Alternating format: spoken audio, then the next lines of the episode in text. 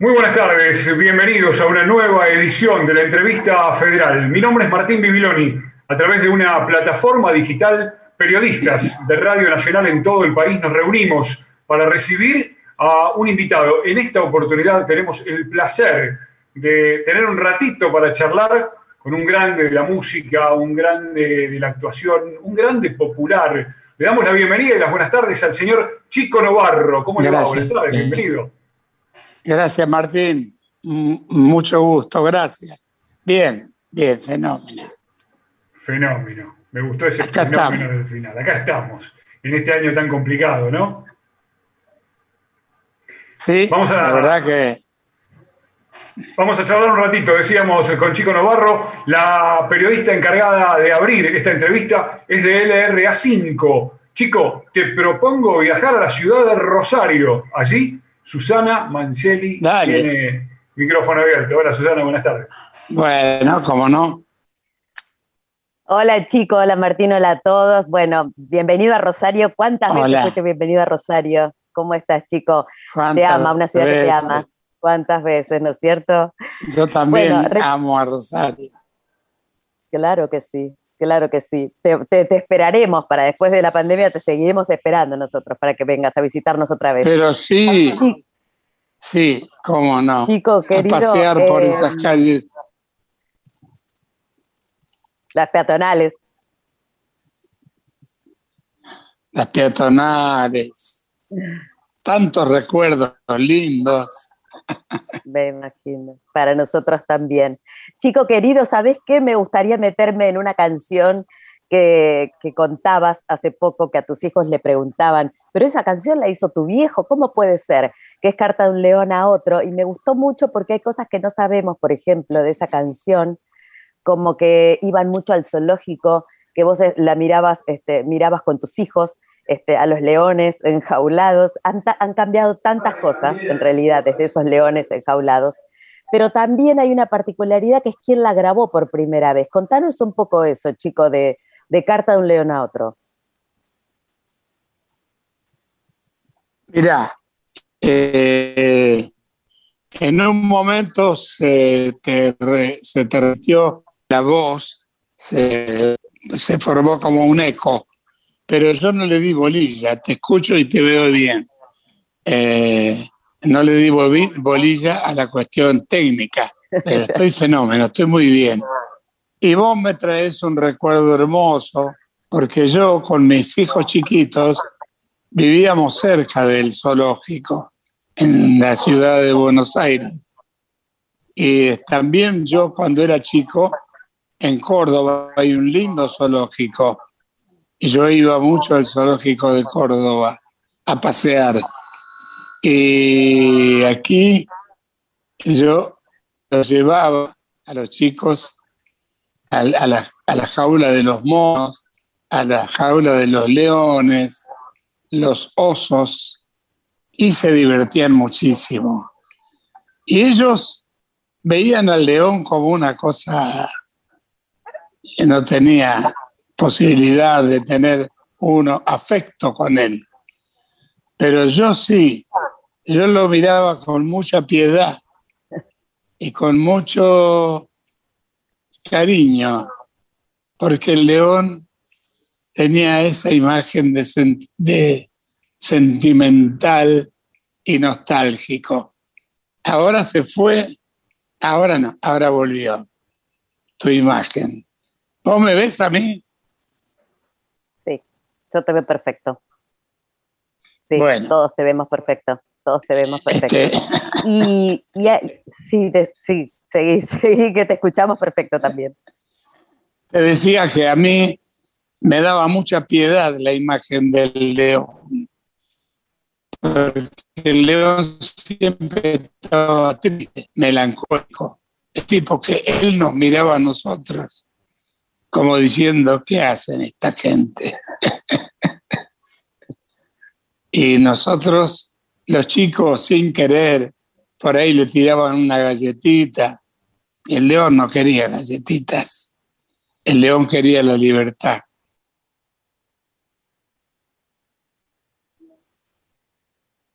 Y eso fue lo que me motivó a preguntarle a una señora que que iba y venía, vigilaba todo, motiva, eh, preguntarle qué pasa con el león y ella me confirmó. Ella me decía que el león era de temperamento triste. Entonces un día se me ocurrió pensar que tenía un hermano. Eh, la, la parte nuestra humana, fraterna, es el tener un hermano o una hermana. Yo tuve la mejor hermana del mundo que se me fue. Eh, y tuve también un hermano que era muy divertido y muy gracioso. Entonces, el león podía, ¿por qué no?, tener un hermano también. Se me ocurrió que le escribía una carta que, que empieza siempre cuando uno le escribe a un hermano. Perdón, hermano mío, si no, si no te escribí hasta ahora. Perdona, hermano mío, si te digo qué ganas de escribirte no he tenido. Qué ganas de no sé si es el encierro, no sé si es la comida o el tiempo que ya llevo de esta vida. Ah, hay que mejorar esa voz. y este y así surgió la canción, que yo la, la, tuve media escondida, no escondida, pero sí esperando en un cajón. Porque estábamos en una época media brava, estábamos todos encarcelados de alguna manera, con una situación política. Y pensándolo bien, cómo se repite esta situación en nuestra vida. ¿eh? ¿Ves? Por haber dicho lo que dije, me cortaron. ¿O no me cortaron?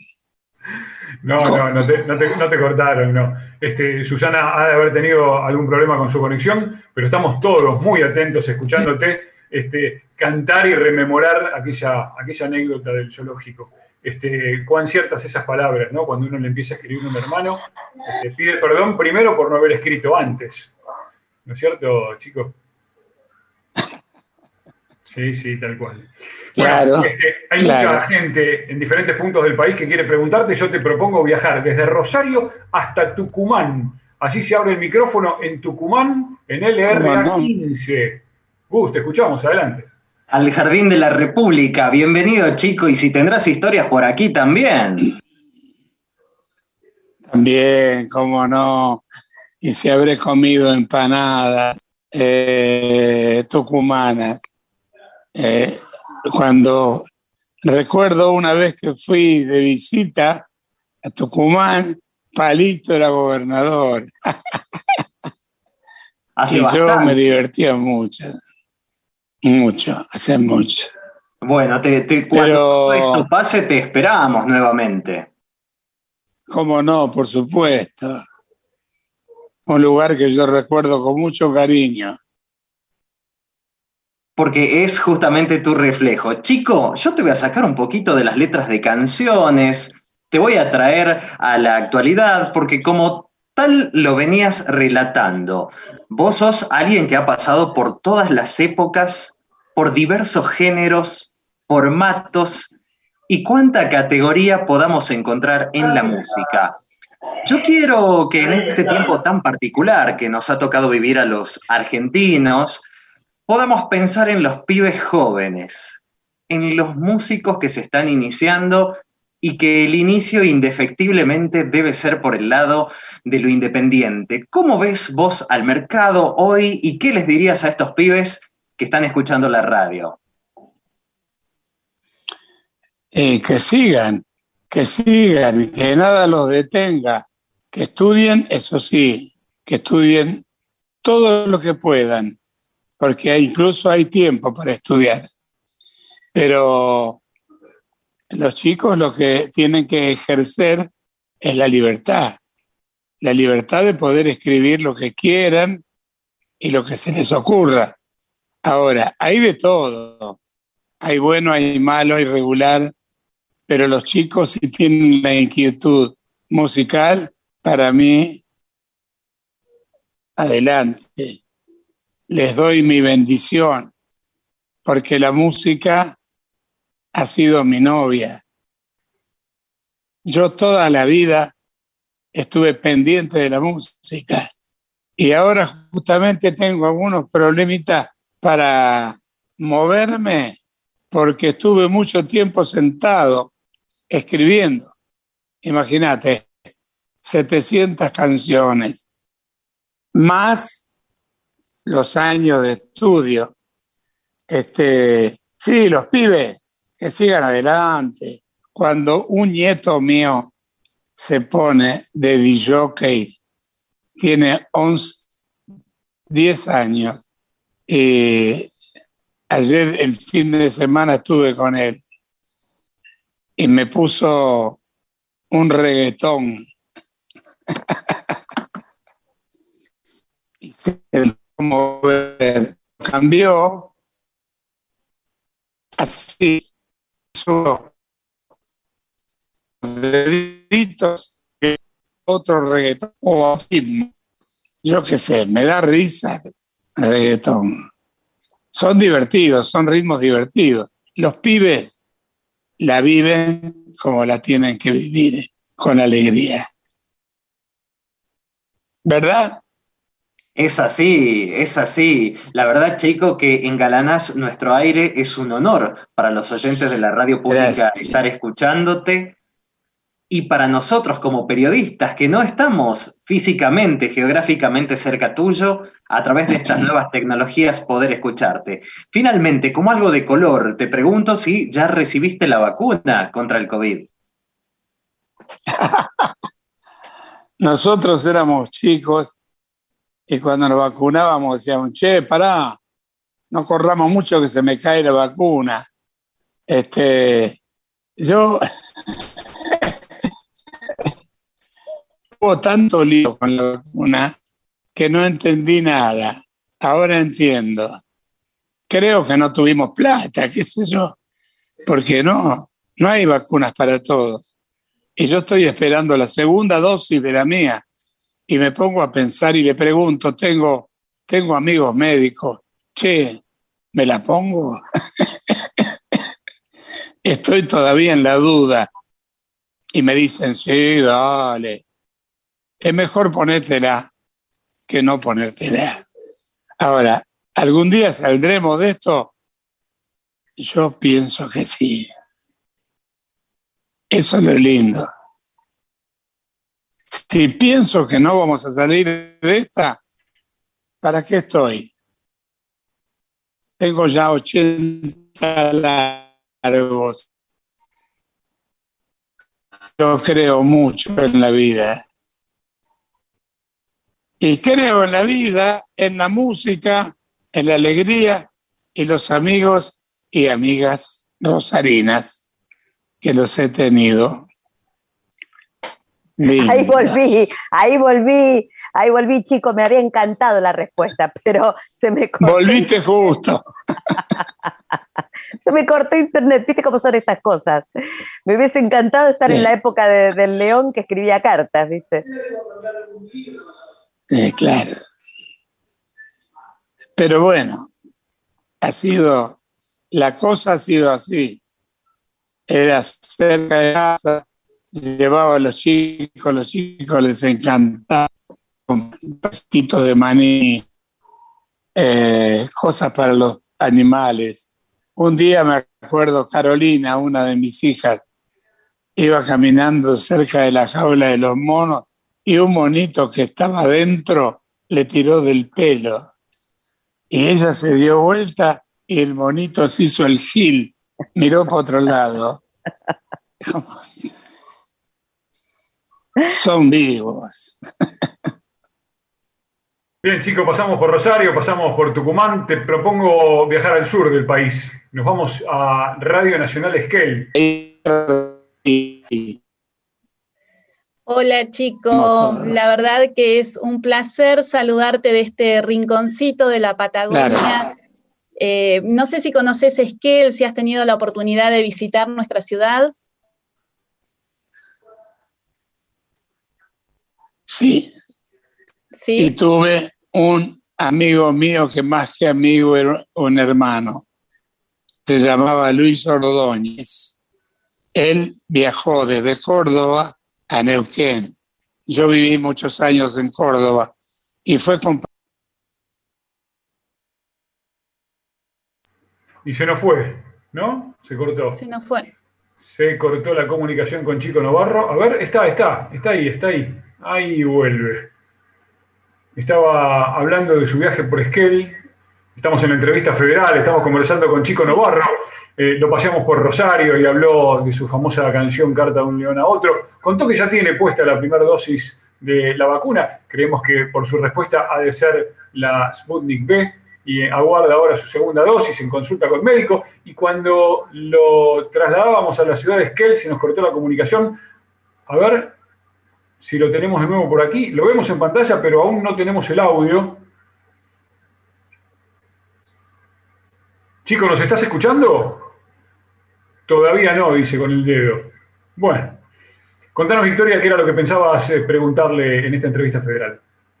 Sí, le quería preguntar, él recién nombró que mm, compuso alrededor de 700 eh, canciones, eh, pasó por todos los estilos musicales, yo quería preguntarle, como hizo nuestro compañero hablando de, los chicos de esta generación nueva que escucha otro estilo musical, quería que él me diga qué canción yo le tendría que hacer escuchar a mis hijos y decirle, este es el señor Chico Navarro, y que él me cuente por qué, en qué momento la compuso, por qué se identifica con esa canción, por qué tenemos que eh, hacerles conocer a, estas generaciones nuevas eh, a través de esa canción. No sé si me está escuchando.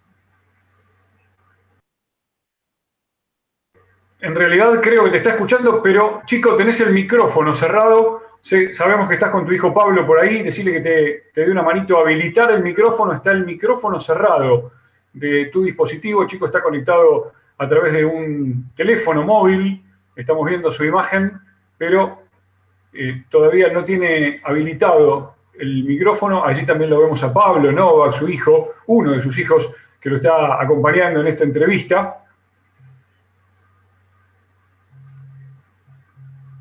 Creemos que está por aquí, eh, por solucionar ya su inconveniente. En realidad es un tema este, del dispositivo, simplemente hay que abrir el micrófono este, para poder continuar con esta entrevista. Chico está muy, muy cómodamente instalado en un gran sillón de, un living muy amplio que se ve a través de la imagen. Este, Pablo Novak, su hijo, fue con quien hicimos contacto para poder concertar esta entrevista federal que se había pautado ya hacía unos días, pero que este, por cuestiones de agenda no se había podido concretar. Bueno, ahora directamente se ha interrumpido este, la transmisión. Vamos a aguardar unos instantes. Entonces estamos en esta entrevista federal conversando con Chico Novarro, un músico de muchos años en nuestro país, que además de músico ha incursionado en el cine, ha incursionado este, en diversos géneros por allí. Desde la provincia de La Pampa, Juan de Pian hablaba en la previa de esta charla de su incursión en el jazz, un género que no ha tenido muchos exponentes en nuestro país, este, Juancito me asiente con la cabeza. Juan, abrite el micrófono y contanos un poquito qué recordás de Chico Novarro en el jazz puntualmente. Sí, bueno, e, e, es uno de los lugares que no, uno no lo, lo relaciona directamente a Chico, pero bueno, es uno de sus, este, según lo que he leído, uno de sus primeros eh, amores, el jazz y el contrabajo. Eh, uno de los grandes contrabajistas del jazz eh, en sus primeros momentos que también iba ahí mi pregunta, ¿no? ¿Cómo, cómo recordaba el jazz? ¿Cómo, ¿Cómo, recuerda ese despertar en la música, ¿no? Una persona que tiene 700 canciones eh, compuestas y, como decían las compañeras recién, eh, de, diferentes eh, estilos, ¿no? ¿cómo, cómo, cómo, cómo, surge este, este amor por la música? Y digo, en, en un momento donde tampoco había muchos músicos de, jazz eh, en la Argentina y no era algo tan, tan popular el, jazz en la Argentina. Entonces mi pregunta era cómo, cómo él consiguió eso y si todavía este, tiene un contrabajo y, por ahí se saca las, ganas de, las ganas de tocar, ¿no? Bien, ahí estamos viendo la imagen, hemos retomado el contacto a través de la imagen. Sí, chicos, te esperamos. Espérame por acá, me dice, no hay problema. Este, habilitamos el micrófono, a ver si podemos habilitar el micrófono de tu dispositivo. Lo vemos que mueve los labios, pero no lo estamos escuchando. no lo escuchamos, no lo escuchamos, chicos. No. Pero le leemos muy bien los labios. Ahí estamos. Ah, ahora sí, ahí está. Ahora sí. Ahí está. Bueno, Vicky, ah, bueno. Dale, Vicky. Bueno, dale, mirá. Volvemos. Yo, este, sí. Yo puedo eh, cantar, pero no creo que llegue eh, hasta Rosario cantando. Este, pero sí puedo mandarle eh, mi, cariño, mi afecto yo empecé como baterista. Fui 20 años baterista de jazz y además tocaba el contrabajo. Mi segundo instrumento fue el contrabajo. Hasta que un día empecé a cantar. ¿Por qué? Porque yo canto desde chico. En Santa Fe, ciudad donde yo nací, yo cantaba de pibe, pantalones cortos, mi viejo me hacía cantar para las visitas. Cada vez que venía gente a mi casa, yo cantaba. ¿Ustedes me escuchan? Sí, chicos, sí, lo estamos escuchando, sí. Perfectamente. Me están escuchando. Bueno, en, en la Argentina hay una buena tradición de jazz. Hubo clubes de jazz por todos lados. Hasta en Río Negro estaban los hermanos Marengo que tenían una orquesta muy buena de jazz. Y como les conté anteriormente, el cantante Luis Ordóñez eh, vivió en Neuquén. Y en Esquel tengo un recuerdo no muy grato, porque Pablo, a los 13 años, mi hijo, Pablo Novak, se quebró una pata esquiando esquiando se llevó por delante un, una, una zanjita que había y chocó contra el borde y lo tuvieron que traer acá, donde lo operaron y yo lo tenía que alzar. Menos mal que yo tenía fuerza para alzarlo en esa época. Ahora si se quiebra un dedo, no lo podría mover. Pero bueno. Sí. Chico, ¿y cómo, ¿y cómo era el ambiente del jazz? Eh, ¿se, cantaba en, ¿Se cantaba en inglés? ¿Había alguien que se... No, no, no. No. No, no se cantaba en inglés, pero se tocaba. Hubo músicos muy buenos acá. ¿Lo, que, ¿lo conociste a Oscar Alemán? Sí, claro, yo lo conocí. Alcancé a conocerlo. Ajá. Yo era muy joven y yo vivía en Córdoba y él vino una vez y estuvimos charlando. Un gran músico. Este, pero, por ejemplo, nosotros formamos una agrupación que se llamó Agrupación Nuevo Jazz y tocábamos en un teatro que se llama Fray Mocho en Buenos Aires. Ah, sí. Y, y los integrantes de esa agrupación eran nada menos que el gato Barbieri, el hermano Rubén, Jorge Navarro, que por suerte cada tanto nos hablamos por teléfono y tocamos juntos. Cuando yo puedo, toco. Y además me están acompañando en algunos boleros jazzísticos que a mí me gustan mucho. Claro. Y uno de mis primeros temas, cuando yo me di cuenta que podía escribir cosas interesantes fue Dios en tus ojos, una canción que, bueno, le gustaba mucho tocar a los Barbieri, a los hermanos Barbieri. ¿Qué les puedo decir? Anoche me llamó un amigo mío, que somos amigos de la adolescencia, Fernando, y me dice, querido Miki, a mí me dicen Miki, eh, querido Miki, acabo de verte en una película. La película se llama Así no hay cama que aguante y es con el gordo Porcel, Porcel, Moria Kazán, Chico Novarro y dos o tres más. Una película muy divertida porque el gordo se disfrazaba de mujer e interpretaba a una tía de él, que era la dueña de una quinta. Y la película transcurrió en esa quinta. Era muy divertida. Y entonces mi amigo la, vio desde Los Ángeles y me dice, ¿cuántas películas hiciste? Le digo, yo no sé, tres o cuatro. Pero yo, si fuera por mí, yo no me contrataría como actor para una película. Bueno, no, hiciste muchas películas y, la última creo que ahora hace muy poquito, en el 2018. Así que has estado trabajando en el cine hasta hace muy poquito. Bueno, te propongo volver a Esquel. Allí quedó este, Victoria con su pregunta a medio hacer y es muy, muy linda. Vicky, te escuchamos. Chico, yo te preguntaba, no sé si vos alcanzaste a escuchar, eh, estaban hablando de las nuevas generaciones, la música que suena ahora.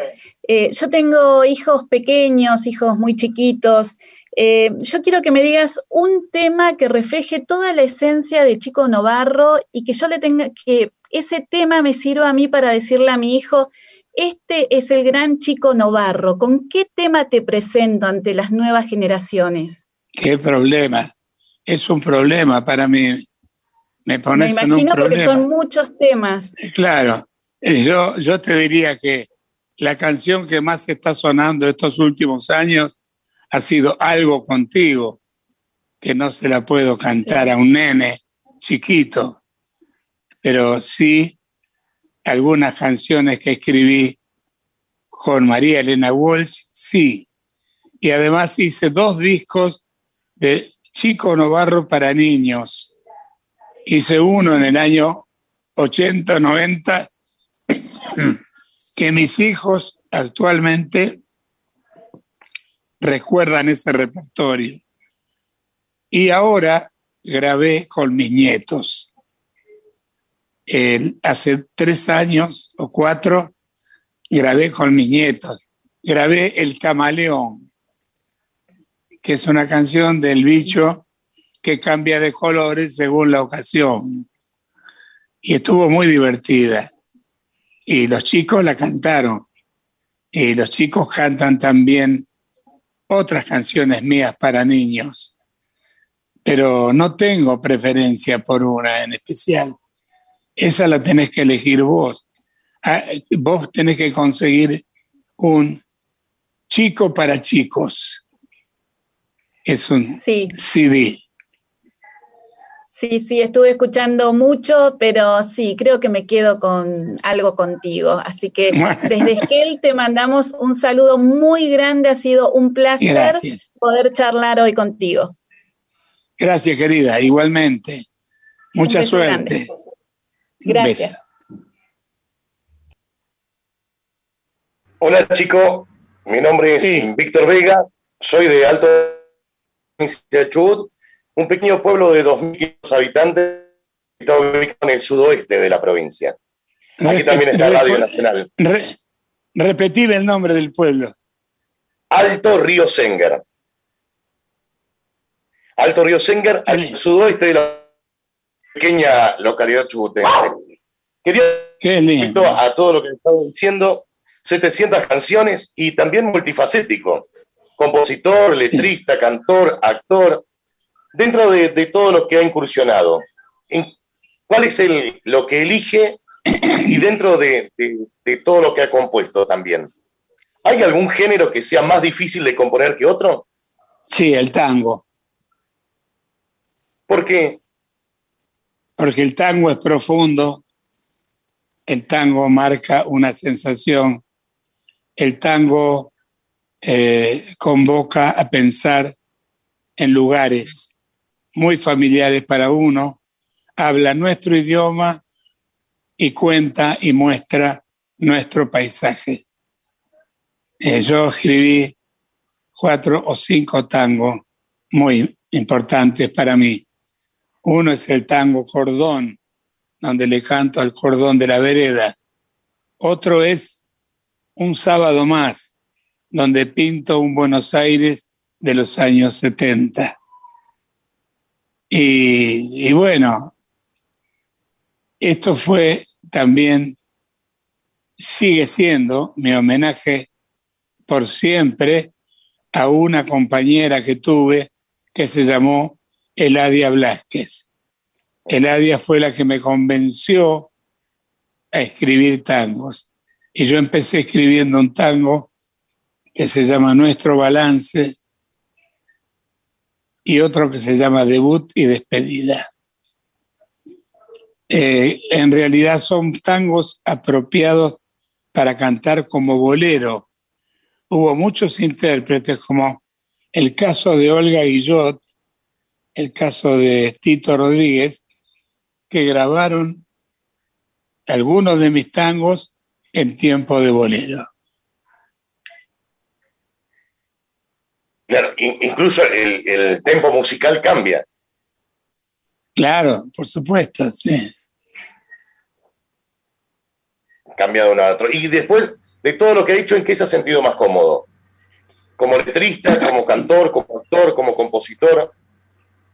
Me siento cómodo eh, como músico cuando estoy sentado al piano, garabateando acordes y preparando la próxima melodía y me siento cómodo cuando me sale una letra, una letra linda, eh, como este, el, el, negro Juárez ha sido también un amigo mío, alguien con quien compartí temporadas inolvidables.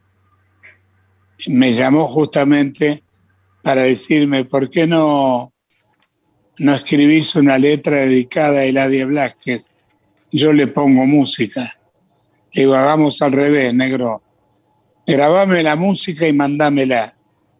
Y yo sobre esa música hago la letra. E hicimos un tema que se llama Para Eladia, que lo grabó Raúl Lavie, José Ángel Treyes y otros artistas más. Eh, yo vivo de eso, vivo de las interpretaciones de, de los queridos cantantes que eligen mis canciones. Hay una canción mía que fue y es un éxito grande, gracias a Dios, en este momento en México y en España, que se llama Amnesia. Es alguien que no recuerda la persona que lo viene a ver le dice, usted me cuenta que nosotros dos fuimos avantes y que llegamos a vivir algo importante. Me temo que lo suyo es un error. Al final le dice, no la recuerdo. Terrible. Esa canción tiene una grabación fenomenal de un pibe que se llamó José José, un gran cantante mexicano. Y luego de eh, la señora hija de Lola Flores, Lolita Flores, para darles una idea, ¿no?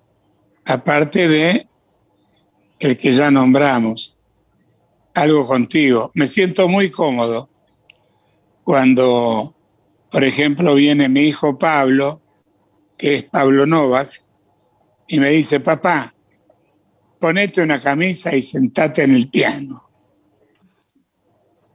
Digo, Pablo, no, me vas a grabar, no, no tengo imagen. Y me dice, sí, dale, dale. Y grabo con él. Y ahí me siento fenómeno. Qué bárbaro. Te mando un abrazo enorme, un abrazo bien patagónico. Igualmente. Gracias. Un gusto. Gracias a todos ustedes y mucha suerte. Muchas gracias. Chico Novarro, te saludamos, te saludo desde el corazón de Mendoza, desde San Rafael, LB4, Nacional San Rafael. Em, quería, bueno, hablando contigo, me siento hablando con un grande porque estoy frente a un músico, compositor, eh, director de orquesta, estoy frente a un showman, eh, a una persona que alguna vez dijo que usted lleva la dispersión en la sangre. Eh, pasó por tantos ritmos, el jazz, la cumbia, el twist, el tango, el pop, el rock. Eh, ¿Alguna vez a Chico Novarro lo cuestionaron que, que fuera tan versátil y que pasara por tantos ritmos? Claro, porque no podían creer que yo había compuesto Carta de un león a otro, que es una canción profunda que habla de la libertad y todas esas cosas, y había escrito también el orangután. Y yo contaba que yo el orangután la compuse cuando tenía 30 años, o menos, y para divertir a los chicos. Este, y yo no podía pagar la culpa de haber escrito a las dos. Y bueno, así, así pasó. Por suerte, No me, por suerte no me detuve ahí, sino que seguí creciendo. Gracias a Dios. Claro que sí. Escuché alguna vez que alguien le dijo que el bolero estaba muerto y resulta que Luis Miguel vendió 8 millones de copias con su disco Romance 1 con un tema suyo que se llama ¿Cómo?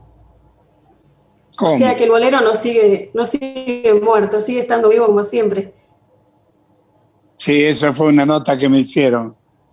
Eh, el bolero Cómo, Cómo Imaginar, lo, lo, grabó Tito Rodríguez, que era un gran cantante puertorriqueño, y fue un éxito muy, muy grande. Y después de 20 años lo tomó Luis Miguel para grabarlo en su primer disco, Romance 1, y también fue un éxito. Pero no hay que olvidar que dentro de ese mismo disco había temas del gran, del gran Armando Manzanero. Claro que sí. Muchísimas gracias eh, de mi parte y bueno, cedo a mi compañero que le antecede desde La Pampa. Gracias a ustedes. Vamos con, vos, vamos con vos, Sole. Este, con Juan ya habíamos eh, eh, estado charlando de jazz hace un ratito. Este, chico, te propongo viajar a San Martín de los Andes. ¿Conoces San Martín de los Andes? ¿Estuviste ahí? No, no conozco, pero tendría muchas ganas de ir. Acá te esperamos, chico, cuando quieras. Bueno, bueno, ¿cómo no? Te quería preguntar por el tema de la pandemia, no la vamos a, a eludir, eh, y preguntarte cómo fue tu experiencia con estos nuevos sistemas de transmisión. Hiciste un streaming con tu hijo en noviembre, desde el living de tu casa, por lo menos eso nos hicieron creer, un poco algo nombrabas recién. Así fue. Que te hacía poner una camisa, te, te, empezaba a filmar, bueno, en un momento se ve que tuvo un contexto más formal, saber cómo te, te habías encontrado con eso y también siguiendo un poco la línea de la cuarentena, cómo había sido artísticamente ese, momento, tal vez te reencontraste con materiales viejos o cantabas mucho más o te pusiste a ver cosas puntualmente en, esos tiempos de, cuarentena, ¿cómo la viviste? Estaba como mucha gente, como muchos amigos, con mucho miedo, porque nos, nos pescó a todos mal. Mm. Una cosa que uno no se explica eh, ¿cómo puede ser? Y lo que, lo que peor nos cayó era la incertidumbre de no saber cuándo iba a terminar. Mm. Todos nos preguntábamos eso, bueno, está bien, ya estamos con esto encima. Y después dije, bueno, hay que hacer lo que uno hace y agregarle todo lo que se necesita que nos digan que nos aconsejen qué tenemos que hacer, el distanciamiento, el barbijo, todo eso. Y cuidándonos vamos a salir adelante. eh, yo creo que estamos en eso. Yo no perdí la fe. Mm. Y acá estamos. Y te pusiste a cantar, te reencontraste con material viejo. Sí, ¿sí? Claro, es verdad. Eso. Eso. Con, una gran autocrítica, porque yo siempre le digo a Pablo, tengo un nieto que se llama Marcos, que es un genio.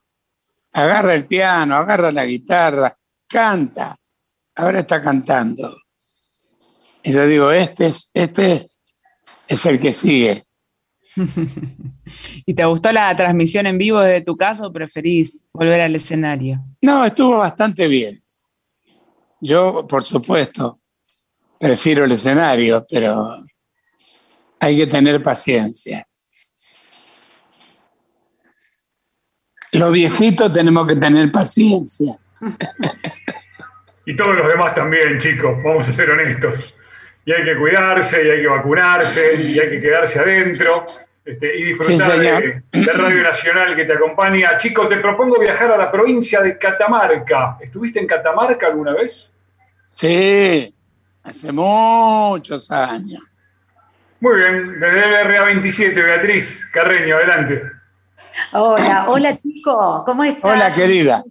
Bien. Un placer enorme, un placer enorme saludarte. ¿En qué situación viniste a Catamarca? ¿En la fiesta del poncho por casualidad alguna vez?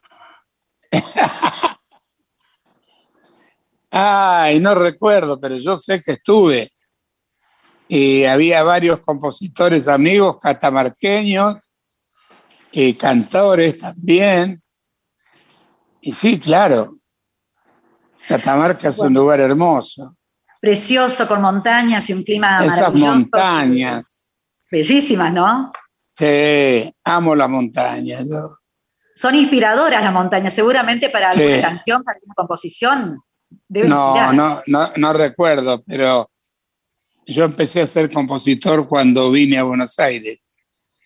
Pero este, eh, yo estuve viviendo muchos años en Córdoba y de Córdoba nos movilizábamos hacia el norte y pasé por Jujuy, Salta y Catamarca y Tucumán y Santiago del Estero.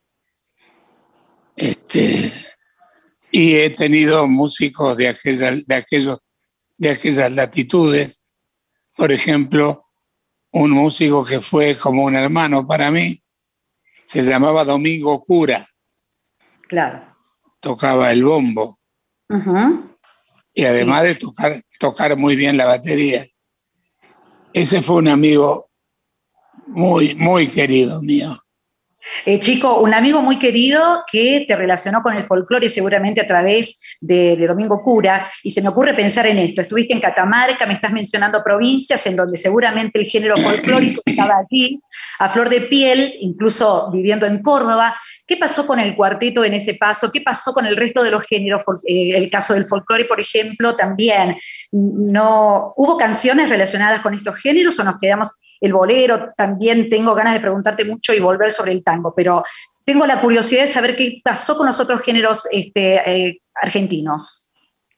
Y yo tuve la, la modestia de decir que una de las cosas que a mí más me gustaba era la chacarera. Y yo la chacarera no la pude componer. No me dio tiempo la vida. Estuve con otras cosas pero había músicos muy buenos del norte que yo admiraba el swing que tenían. El swing que tiene la chacarera es muy difícil encontrarlo en otros ritmos y sin embargo tan poca difusión tiene en nuestro país. ¿Verdad? Sí. Sí, es así, es así. Eh, pero cuando un intérprete, un autor, un compositor de tu talla toma el guante de esa propuesta y la lanza, seguramente todo el mundo lo sigue y así se hace más conocido un género. De hecho, bueno, el bolero, el bolero, la trascendencia que ha tenido gracias a vos también. Y pensaba en el tango, para volverte al tango, tan jovencito en Chile, interpretando tango, tuviste esa historia con Horacio Salgán, a quien le escribiste una carta porque querías integrar su orquesta, y el sueño de tener, de cantar en una orquesta típica propia. ¿Qué pasó con ese sueño? Ay, hay anécdotas que me siguen a mí.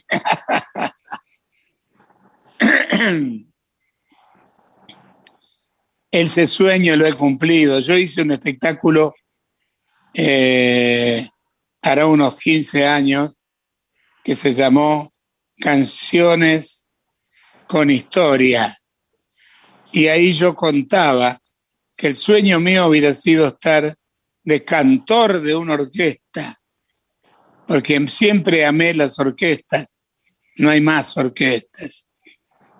Y, y esa noche yo formé una orquesta típica que me acompañó a mí. Yo me puse el traje de cantor de orquesta. Ese fue un sueño cumplido. Esa noche, esa noche. Esa noche. Quedó por esa noche. Bueno, una maravilla. Este, yo me pongo, me corro del lado de comunicadora o de la posibilidad que tengo y que gracias a Nacional puedo tener hoy de conversar con vos. Y te digo, Amnesia es uno de mis preferidos, tiene una fuerte carga de ironía, de ese que regresa después de haber dado, este, digamos, un viraje en una relación y vuelve con la cola entre las piernas ahí queriendo recomponer una historia y del otro lado, perdón, quién sos, no me acuerdo. Esa carga de ironía que tiene el bolero realmente es, impresionante y después... Terrible. Profunda. Es terrible. Sí. Es terrible. Yo nunca pensé que iba a ser una canción así. El flaco Dino Ramos fue el que vino a mi casa y me dijo, tengo una idea. El tipo que no la recuerda. Y todavía el flaco quería ponerle un título. Y le digo, dice, ¿por qué no le ponemos Alzheimer? Le digo, no, flaco. No. no podés agarrar un bolero y ponerle Alzheimer. Claro. Todavía me hace reír. Claro, porque más allá del uso eh, en las composiciones de lo cotidiano, de relatar cosas cotidianas, y creo que de allí también se desprende, se desprende los éxitos, eh, también, ¿no? Un, corte estilístico hay que darle a esa composición, así que Amnesia creo que fue muy acertado. Sí, yo estoy de acuerdo contigo. Eh, ¿Cuál sos vos? ¿Esta que estoy viendo acá o esta que estoy viendo acá? Ay, Dame una seña. Una seña. Ah, ahora sí. A ver si en anteojo mejor. Quería tener mi ayuda de memoria porque hay tanto, tantas cosas maravillosas sobre vos. Y bueno, no quiero ocupar el tiempo de mis colegas, de mis compañeros. Ha sido un placer enorme poder este, hacer algunas preguntas y tener este contacto con vos. Y voy a seguir con mi amnesia. Qué lindo. Porque por algo, por algo la he cantado y me gusta mucho esa canción. A muchos o a algunos por allí les ha tocado que yo les diga perdón, no me acuerdo de usted. Mira vos. O sea que tiene parte de la vida. Por supuesto, por supuesto. Gracias, chicos. Un placer Gracias enorme. A vos. Gracias. Hola, chicos. Les saluda Lidia del Mar desde Gualeguaychú, en la provincia de Entre Ríos. Uh. ¿Qué se siente salir al escenario? ¿Qué lo emociona de ese instante? Siendo que es tan crítico para muchos músicos cubrir muchas veces Cosquín y sentía esa adrenalina ahí de los artistas. Bueno, ¿qué siente usted al salir al escenario? A veces siento pánico, pero ya no. Después de tantas veces me he sentido como en mi casa en un escenario y me adueño de la situación porque a mí me gusta mucho desarrollar un poquito el humor. Entonces yo cuento anécdotas divertidas, cosas que a mí me aflojan, a mí me ponen bien. Cuando estoy tenso, hago un chiste La gente se ríe mucho y nos hacemos amigos inmediatamente del público. Y también podemos casi llegar a, llorar con una canción. Hay canciones mías que yo digo, ¿por qué me metí con esto? Hay una canción mía que se llama, no mucha gente conoce, se llama Manías. Acá la grabó Guillermito Fernández y otros intérpretes más. Y dice, noche tras noche, beso tu rostro, que me sonríe desde una foto. Eso es muy, melancólica, muy terrible y muy triste. este, pero, claro, eh, uno que canta y que se dedica a componer, es bueno cantar lo que uno siente que le mueve el piso, ¿no? Si a uno una canción lo, le, le, inyecta estas cosas de angustia, de abandono, de soledad, de desencuentro y al mismo tiempo de buen humor, de alegría y de algo que nos ha pasado. Y yo que he viajado tanto viajé, no los, siempre digo que viajé no lo suficiente. Hubiera querido viajar mucho más. Ese sentido, en, ese sentido quiero preguntarle, ¿Latinoamérica lo influenció en su estilo arriba del escenario? Es una buena pregunta. Yo tenía, yo estaba con un quinteto musical y le habíamos puesto los sudamericanos, algo así. Y nos contrataron para la ciudad de Bogotá eh, por cuatro meses y nos quedamos un año y dos meses. Y yo me gustó mucho a través de Colombia entrar en todo el repertorio caribeño. Me gustó la salsa, eh, me gustó los boleristas que, conocí, que iban a actuar al mismo lugar donde yo estaba tocando con el conjunto. Eh, entre ellos Luis Demetrio, el autor de La Puerta.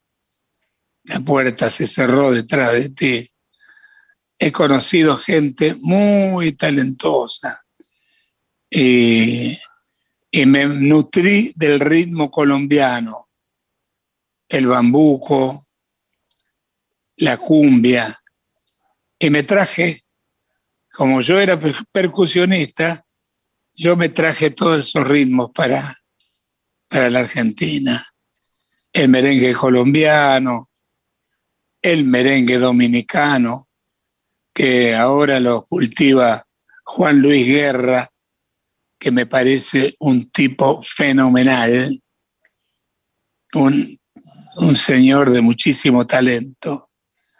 Y las cosas de, otros autores y, e intérpretes, tuve la suerte de conocer a los hermanos Castro, conjunto mexicano, que tenían cosas increíbles de linda.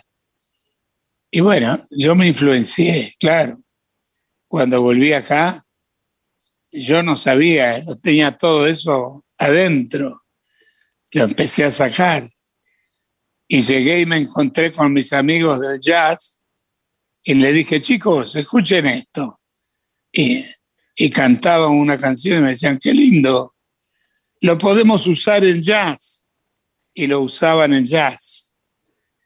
Lo tocaban, e improvisaban sobre esa canción. Eh, me influenció muchísimo también pasar por Perú, donde conocí a Chabuca Granda, una compositora fuera de serie, que además trasuntaba la filosofía de su patria, su pueblo, sus lugares, sus paisajes, su gente. Muchas gracias. Gracias a vos. Buenas tardes, chicos. Navarro, ¿cómo anda? Soy Mónica Rojas de LR20 Radio Nacional Las Lomitas. Yo quiero preguntarle cómo ve usted Las Lomitas. Seguramente, no sé si, si ha venido alguna vez, calculo que no. Es un pueblo muy pequeño, igual estamos en la provincia de Formosa. Eh, sabemos que tiene amplia trayectoria. Yo eh, empecé a investigar al respecto de usted y su seguimiento, ¿no? Lo hemos visto en el canal 9 con Porcel. Quiero que me cuente cuál es el rol que usted desempeñaba en esos programas, porque sabemos que tenía un contexto televisivo, informativo y también humorístico. Sí, claro. Pero estar al lado del gordo Porcel y del negro Olmedo, uno no podía sustraerse a reírse. Yo me he reído muchísimo con ellos y además no podía hablar en serio. Eh, sin embargo, hubo cosas que sí nos gustaron, cosas que pasaban, porque uno no, no puede estar ajeno a la historia, en las cosas que te pasan. Cuando me dijiste, me dijiste las lomitas, ¿no? Sí, las, lomitas? queda, las lomitas, exactamente. Queda, es un, pueblo muy chico, una ciudad que está creciendo ahora, eh, queda a 350 kilómetros de, la ciudad capital de Formosa. Dentro de la provincia de Formosa nos encontramos ubicados. Bueno, porque qué lindo. Un beso grande para todos. Yo estuve en un lugar que se llamaba Las Pirquitas, Catamarca. Yo hice giras con un colectivo chiquito, salíamos, éramos seis músicos, siete, y hacíamos giras. Cuando me hablaron de Tucumán, me acuerdo que en Tucumán me pasó algo increíble. En Tucumán tuvimos un baile. En aquella época era el baile, la show. Uno se presentaba en el escenario y la gente bailaba con el ritmo de la orquesta de uno. Y, bueno, qué sé yo, no quiero, no quiero. Me pongo, me pongo a recordar y me pongo muy nostálgico. Nostálgico, claro, trae la nostalgia. Sinceramente te agradezco un montón, le agradezco un montón este, que haya podido responder mi, mi pregunta, ¿no? Y bueno, tenía otra pregunta, pero sabemos que estamos, eh, bueno, gracias, muy amable. Tenía otra pregunta de cómo ve a la Argentina nos, ahora en esta pandemia, creo que los compañeros ya le han preguntado al respecto, pero decía yo, ¿cómo ve usted? Eh, es un señor que recorrió el mundo prácticamente.